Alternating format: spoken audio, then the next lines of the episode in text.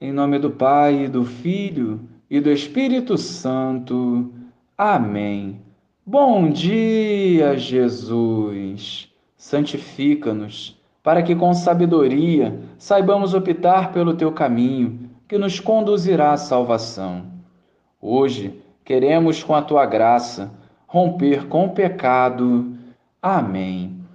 Naquele tempo, disse Jesus aos seus discípulos: o discípulo não está acima do mestre, nem o servo acima do seu senhor. Para o discípulo, basta ser como seu mestre, e para o servo, ser como seu senhor. Se ao dono da casa eles chamaram de Beuzebu, quanto mais os seus familiares. Não tenhais medo deles, pois não há nada de encoberto que não seja revelado, e nada há de escondido que não seja conhecido.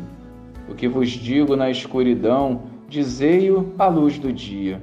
O que escutais ao pé do ouvido, proclamai-o sobre os telhados.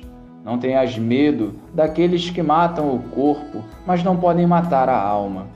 Pelo contrário, temei aquele que pode destruir a alma e o corpo no inferno.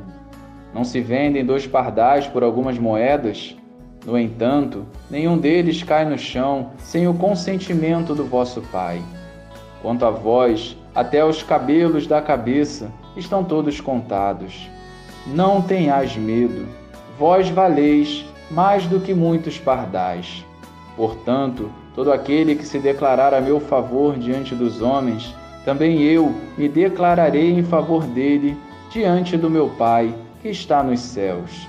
Aquele, porém, que me negar diante dos homens, também eu o negarei diante do meu Pai que está nos céus. Louvado seja o nosso Senhor Jesus Cristo, para sempre seja louvado. A cruz faz parte da vida dos verdadeiros cristãos, mas por fim, o triunfo pertence a Deus e ao seu povo. Em nossa caminhada, não devemos ter medo daquilo que mata o corpo. O que devemos temer é o que mata a alma.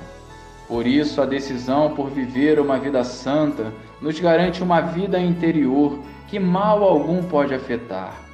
Em meio às provações, é fácil identificarmos os autênticos cristãos. A perseguição é uma constante na vida da igreja e assim será até o fim. Por isso, devemos cuidar do nosso interior, para que o mundo não asfixie o que temos de melhor, que é a capacidade de amar. A fé provada junto a Jesus é um tesouro de maturidade que gera a santidade irrepreensível necessária para o bom combate. É preciso confiar em Deus e perseverar, mesmo que seja zombado e humilhado pelo outro mesmo que não seja compreendido. Satanás não tem forças diante de Deus. Portanto, acolhamos o projeto do Senhor e não renunciemos, para que em tudo possamos ver a sua providência. Glória ao Pai, ao Filho e ao Espírito Santo, como era no princípio, agora e sempre. Amém.